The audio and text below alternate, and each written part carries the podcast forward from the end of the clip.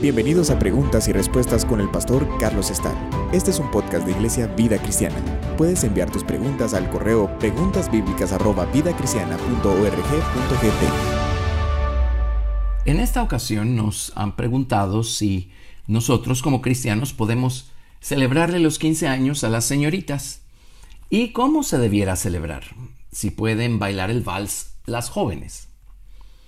Esto de la celebración de 15 años es algo que probablemente afuera de la cultura latinoamericana no tendría tanta importancia y tanta trascendencia. Así es que empecemos por allí, el lado cultural. Hay, cosas muy arraigadas a nuestra cultura, por supuesto, es, cultura eh, humana, en lo natural, no es la cultura del reino de los cielos que no están mal y hay cosas que sí están mal. Hay cosas de las que debemos alejarnos y hay cosas de las que no importa si nos alejamos o no nos alejamos, de cualquier manera no nos añade ni nos resta. Si partimos de, de acá, eh, nos vamos a ir a Colosenses capítulo 2 y les voy a leer a partir del verso 8, saltándome algunos versículos. Pero acá el apóstol Pablo está, está tratando con el tema precisamente de el guardar ciertas eh, cosas, actividades, acciones físicas naturales. En la antigüedad Dios le dio muchas de estas cosas al pueblo de Israel como parte de su culto a Dios, pero Jesucristo, bueno, la, ley por medio de Moisés fue dada, pero Jesucristo, eh, eh, la, la misericordia y la verdad vinieron por medio de Jesucristo. Él sacó a luz los principios de verdad detrás de todas esas formas. Y hoy entendemos que todas esas formas no eran otra cosa más que una sombra, una tipología o figura de experiencias espirituales que Dios quiere edificar en nuestra vida, que Dios quiere que hagamos nuestras. Ahora, la iglesia primitiva lidiaba con este aspecto porque pues tenemos que recordar que los primeros cristianos eran judíos convertidos al cristianismo. Así es que estaban completamente arraigados a una cultura. Y en el caso de ellos, ya no solamente la cultura que Dios les ah, impuso por medio de la ley de Moisés, sino una cultura que ellos mismos habían eh, corregido y aumentado por medio de sus tradiciones personales. De hecho, el Señor Jesucristo nunca les reprendió el poner por obra la ley moral de, de Dios que les dio Moisés. Eh, nunca les reprendió el, poner eh, por obra los diez mandamientos, por supuesto, esa es nuestra meta. Pero el Señor lo que, les, que les reprendía una y otra vez era que sustituyeran una relación viva con Dios y, una devoción sincera al Señor y una obediencia sincera al Señor por una serie de rituales y de, y de cultos. Ya, para esos días, pues en tiempos de Jesús ya mucho era cultura judía, no cultura bíblica, y tenemos que entender la diferencia. Entonces Pablo está lidiando con eso en Colosenses 2.8, dice, mirad que nadie os engañe por medio de filosofías y huecas sutilezas, según las tradiciones de los hombres, conforme a los rudimentos del mundo, y no según Cristo. Me salto al verso 16, dice, Colosenses 2.16, por tanto nadie os juzgue en comida o en bebida, o en cuanto a días de fiesta, luna nueva o días de reposo, todo lo cual es sombra de lo que ha de venir, pero el cuerpo es de Cristo. Y luego en el verso 20 dice, pues si habéis muerto con Cristo en cuanto a los rudimentos del mundo, porque como si vivieseis en el mundo, os sometéis a preceptos tales como no manejes, ni gustes, ni aun toques en conformidad a mandamientos y doctrinas de hombres, cosas que todas se destruyen con el uso. Tales cosas tienen a la verdad cierta reputación de sabiduría, en culto voluntario, en humildad y en duro trato del cuerpo, pero no tienen valor alguno contra los apetitos de la carne. En otras palabras, el estar eh, eh, absteniéndonos de comer ciertas cosas o guardando ciertos días o hacer ciertas cosas eh, si no tiene ningún valor en contra de los apetitos de la carne, eso significa que en esas cosas no hay virtud, no hay poder alguno para transformar, convertir la naturaleza humana y conformarla aún más a imagen del Señor Jesucristo. Así es que estamos hablando de cosas que no son eternas, estamos hablando de cosas que son temporales, son pasajeras, Y volviendo a lo de la celebración de 15 años y el vals y esas cosas, eh, la, respuesta a esta pregunta de si podemos celebrarlo y cómo se vuelve muy personal. Hay cristianos a quienes eh, no les importa para nada el, eh, el, celebrar no solo los 15 años, sino pues algunas otras cosas arraigadas a su propia cultura. Así es que pues qué bueno, la conciencia no les reprende, está bien. Pero hay cristianos que buscan alejarse de todas esas cosas. Y si participan de ellas, su conciencia les reprende. Ahora, ojalá sea la conciencia y no un entendimiento incompleto de cómo funcionan las cosas. Porque también podemos abstenernos de, participar de muchas cosas que tienen que ver con nuestra cultura y uh, creer que por esa causa estamos siendo nosotros muy santos y muy piadosos y muy justos, cuando por el otro lado seguimos hablando obscenidades y seguimos conduciéndonos eh, eh, sin reflejar a Cristo por ningún lado. Así es que tenemos que ser muy maduros eh, con este y con muchos otros temas que son similares y afines a este tema. Celebrar los 15 años. Bueno, hay personas que no ven ningún problema en hacerlo. Pues está bien que lo hagan a lo mejor sí van a afectar la conciencia de otras personas que son más débiles, como dice por otro lado el apóstol Pablo en cuanto a todas estas cosas. Así es que deben llevarlo al Señor y saber cuál es la voluntad de Dios para cada quien y para cada cosa.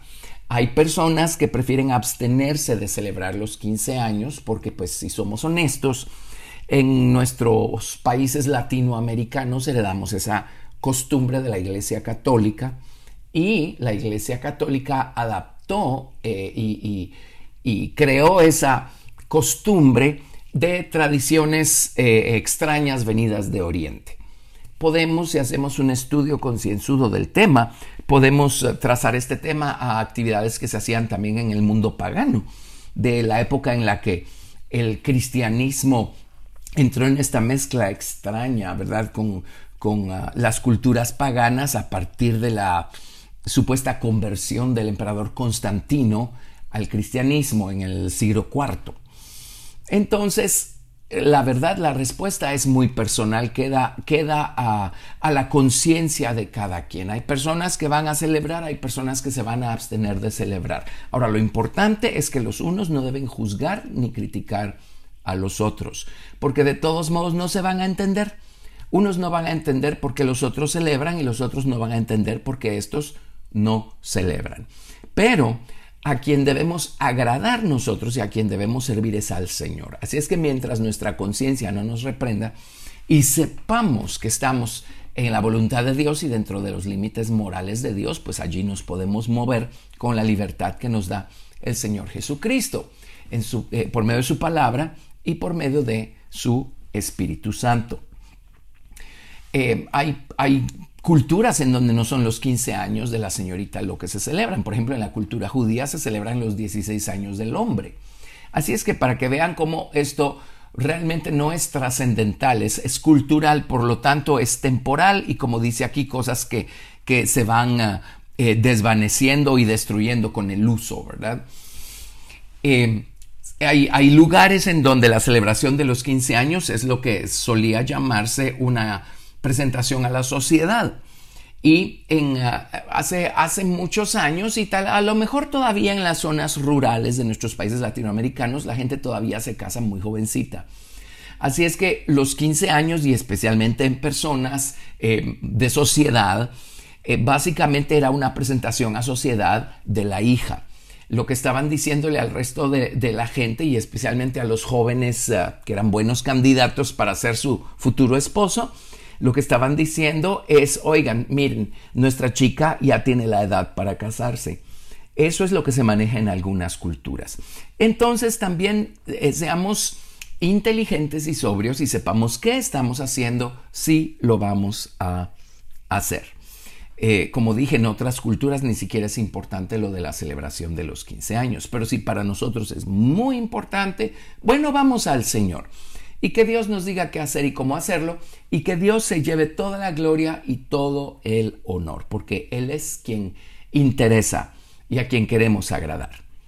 Ahora viene la otra pregunta, ¿cómo celebrarlo? Y obviamente hay, hay culturas en donde los jóvenes bailan el vals con las señoritas o con la señorita cumpleañera.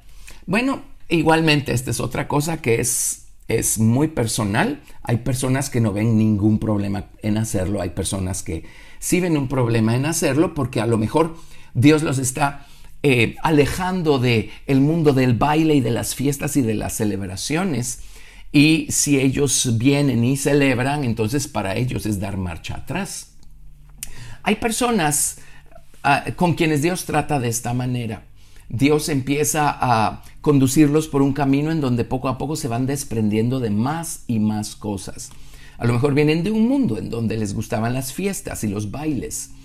Y entonces, si van a hacer progreso espiritual, Dios sabe que ese individuo en particular necesita irse alejando de todas esas cosas. Si no, no va a progresar espiritualmente en su relación con Dios. Así es que hay personas que cuando Dios los salva, Dios se los lleva poco a poco por ese camino. Y, se alejan por completo de bailes, cualquier forma de baile, aunque sea una cosa cultural. El baile es algo que está muy arraigado en todas las culturas y en muchas culturas, e, especialmente en las culturas indigenistas, el baile forma parte de sus eh, celebraciones y actividades. En la Biblia vemos nosotros a la gente danzar de gozo o danzar celebrando grandes victorias, como en jueces capítulo 12 a partir del verso 30 que la hija de Jefté salió a recibir a su papá con danzas porque él venía de una gran victoria. En jueces capítulo 21 vemos a las hijas de, de, de, Silo danzando en fiesta a Dios. Fue cuando necesitaron tomar eh, chicas de, esa ciudad para darle mujeres a los uh, benjaminitas y que no desapareciera la tribu de Benjamín luego que el resto de la nación de Israel se vino en contra de ellos por una barbaridad eh, que cometieron ellos. Pero obviamente tenían la eh, costumbre de danzar al Señor. Ahora cuando es a Dios, pues por supuesto que está bien, ¿verdad? Pero hay cosas interesantes. Los israelitas, cuando eran esclavos en Egipto, obviamente también celebraban con baile, con danza.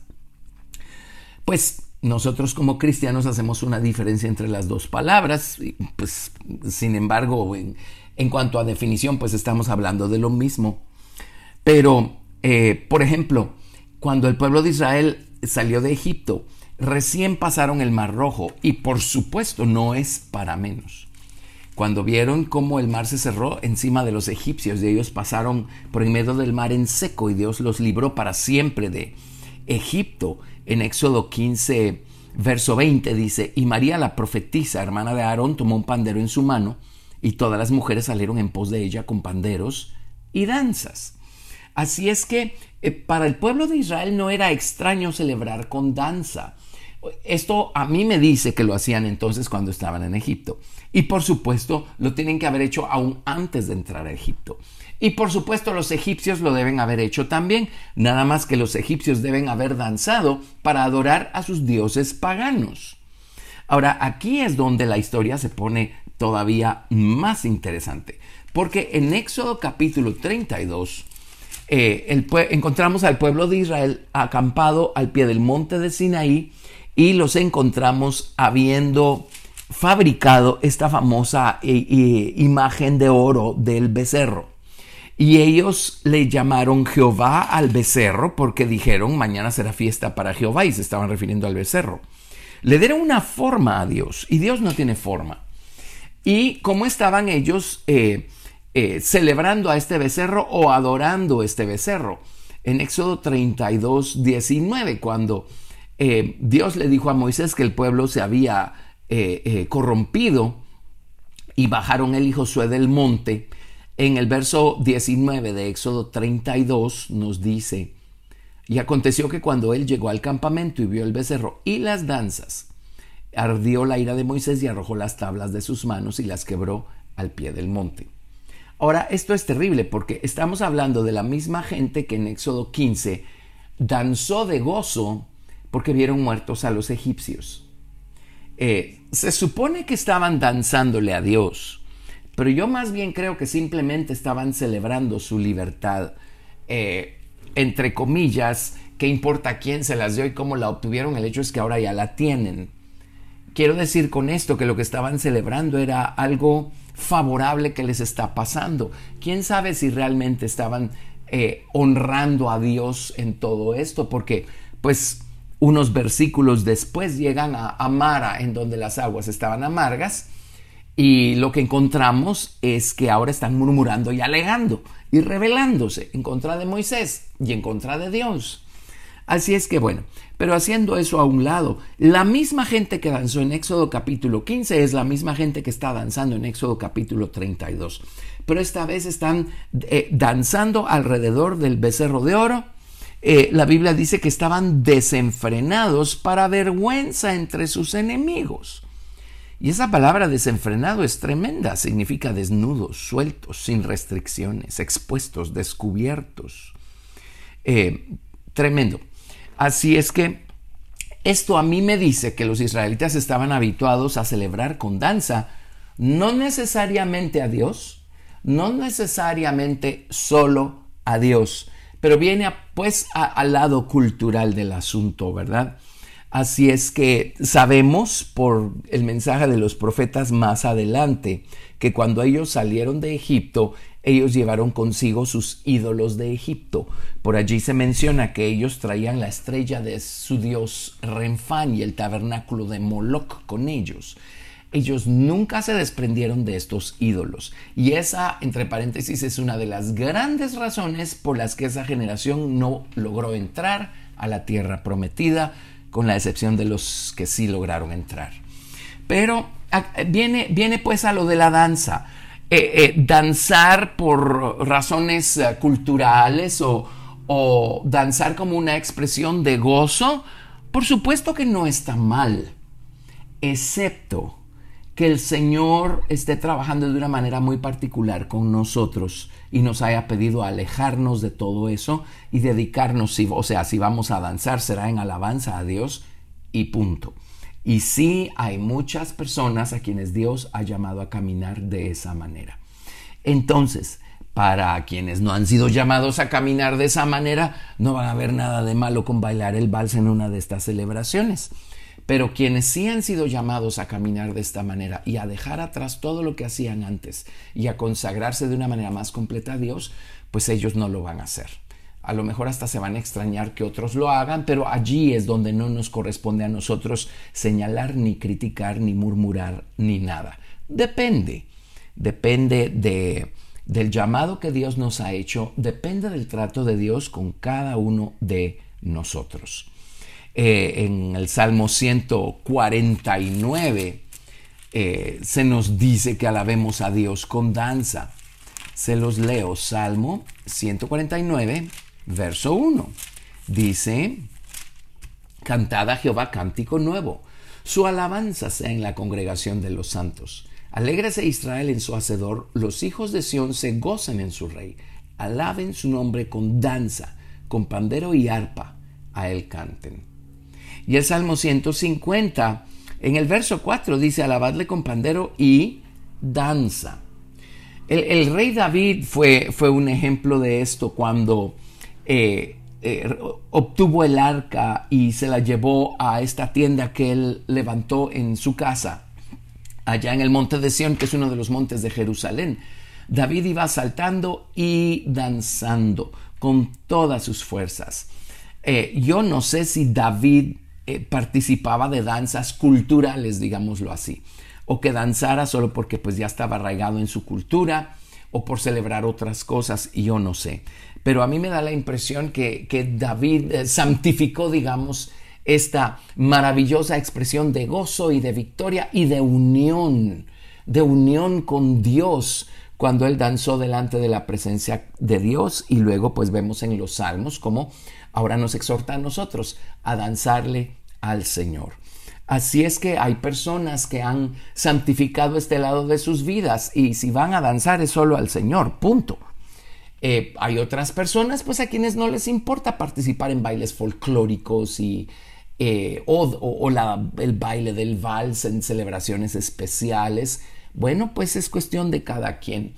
Lo, importante es saber qué es lo que Dios ha pedido y ha requerido de nosotros y ser fieles a Dios y caminar a la altura del llamado que Dios nos ha hecho. Gracias por escuchar Preguntas y Respuestas con el pastor Carlos Estal.